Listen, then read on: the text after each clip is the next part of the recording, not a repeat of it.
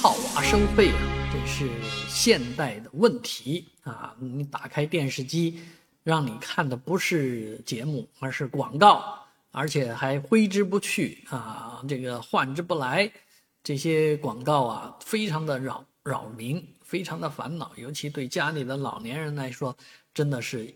太可恨了。为什么呢？哎，他们的娱乐基本上就是看电视嘛，而这电视呢，打开有人测试过。啊，一直等到广告没有的话，要三十多分钟，啊，在这个北京歌华的这个有线的这个界面上啊，要通过十多步操作才能到达这个免费观看的电视节目、电视直播这个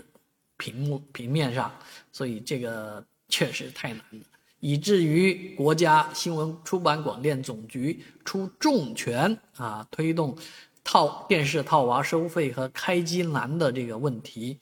而这个呃开打开电视机不想交钱，现在啊明显有了进步啊，很多相关的这个机构呢都已经啊开始把这个收费和免费的空间啊啊有效的区隔开来啊，让你能够呃明显看到不收费的地方，也能够明显的得到更多的。免费收看的电视节目，但是好多人呢，呃，往往误会了这个这些调整啊，总觉得啊，我们现在可以看免费电视了啊，我们终于看到免费的节目了，不是这样的啊。其实你每个月交的有线费二十六块钱，二十多块钱是照交的，所以这些节目不叫免费节目啊，是我交了钱以后看的，而那些所谓的收费节目是。啊，指的是我交了这个钱之后还要交的钱，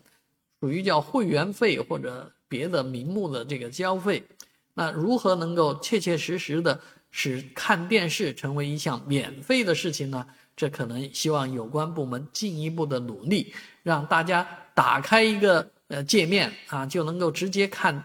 免费电视节目，这才是最重要的。